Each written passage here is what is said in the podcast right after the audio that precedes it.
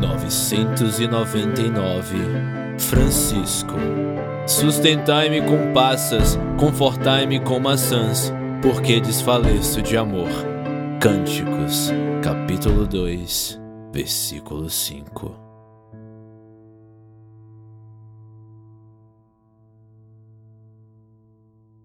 Assistiu a seu rebanho partir sob o comando do capitão Mouro. Poucos ficaram para trás, os que não tinham condições de lutar ou coragem para auxiliar durante a batalha. A cidade inteira, dominada pelas ordens do sarraceno. Ele dissera belas palavras, sim, e havia verdade nelas, uma verdade de guerreiro que Francisco se recusava a entender. Dom Énego, seu bispo, sabia fazer guerra em equilíbrio com oração, ele mesmo liderando os gascões na reconquista de Portugal, mas Francisco sentia-se cansado demais para a luta. Já havia tentado e os resultados ainda dilaceravam sua alma. Só podia encontrar refúgio no altar, esperando pelo retorno de Cristo. Que outros enfrentassem demônios com a espada. Francisco tinha a palavra. A consoada não acabou como esperava. Tinha planejado uma grande festa, uma alegria compartilhada entre fiéis, um aceno a Deus diante do fim. A guerra estragou seus planos, aquelas trombetas malignas perturbando a paz do Senhor. Amava consoada sua noite preferida no ano. Chegar ao Forte Alvares carregando nada além de um espírito atormentado e uma fé em construção, e ali aprender a ser feliz com Dona Isabel e o Conde, com os meninos. Os banquetes da Consoada dos Alvares eram celebrações sempre tão belas e cheias de vida, de fé e de esperança. Aos poucos, Francisco conseguiu superar as suas próprias perdas e encontrar naquele povo nova família. Quando tudo começara a desmoronar, Procurava em sua memória, só conseguindo chegar à conclusão de que o acolhimento de Sebastião guardava uma estranha coincidência com os desastres que se seguiram. O Moro chegou no mesmo ano em que Dona Isabel se fora. E quantas as más colheitas desde então. Não, Francisco, não se deixe contaminar pelo seu próprio passado. Esforçava-se para não odiá-lo. Sebastião não podia ser culpado pelo que lhe ocorrera. Ou podia. Não importava. Logo tudo estaria acabado. Que fosse mais cedo era o pedido de Francisco. A cruz é pesada demais, senhor. Os restos de comida sobre as grandes mesas atraíam moscas. As beatas começavam a recolher as cadeiras e as bandeirolas. As brasas dos fogareiros apagavam-se. Francisco caminhava pela praça vazia, olhando para o céu estrelado. O que guardas para mim? As estrelas pareciam ainda mais indiferentes. Onde devemos guardar as sobras, padre? Perguntou Berenice. Não pode haver sobras. Nossa última ceia acabou. Ofertem o que restou para Deus.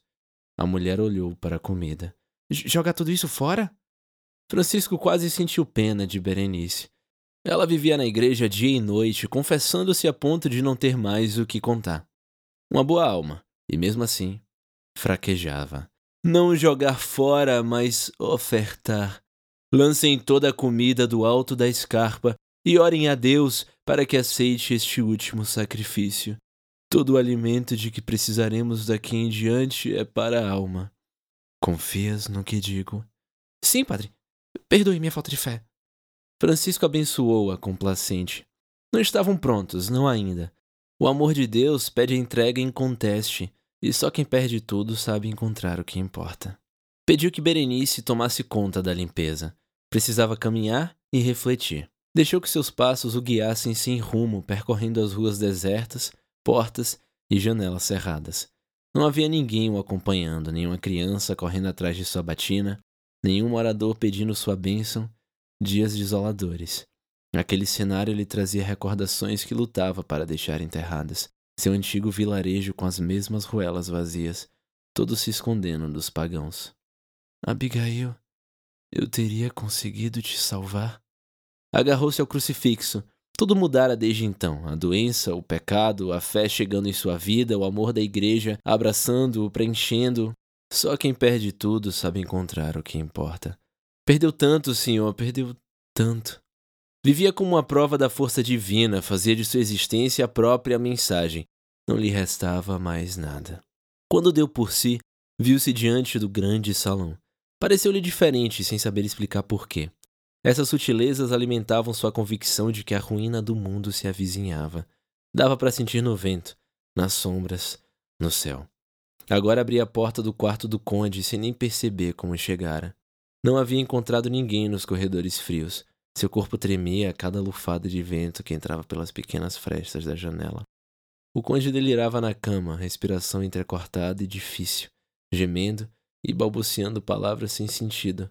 As pústulas negras se espalhavam pelo seu corpo. Precisava de um milagre. Milagre. Percebeu que a batalha de verdade acontecia naquele quarto, naquele corpo penitente que ali jazia. O conde era o último bastião de nobreza da cidade, um homem puro e temente a Deus, e estava sendo levado para junto dele. Aquela era a Santa Guerra, a verdadeira oferenda, não a luta mundana travada na muralha, luta de pagãos, luta de Sebastião. Como pude ser tão tolo? perguntou-se em voz alta, batendo com a mão na testa. Deixou-se encantar por meras palavras saídas da boca de um pecador.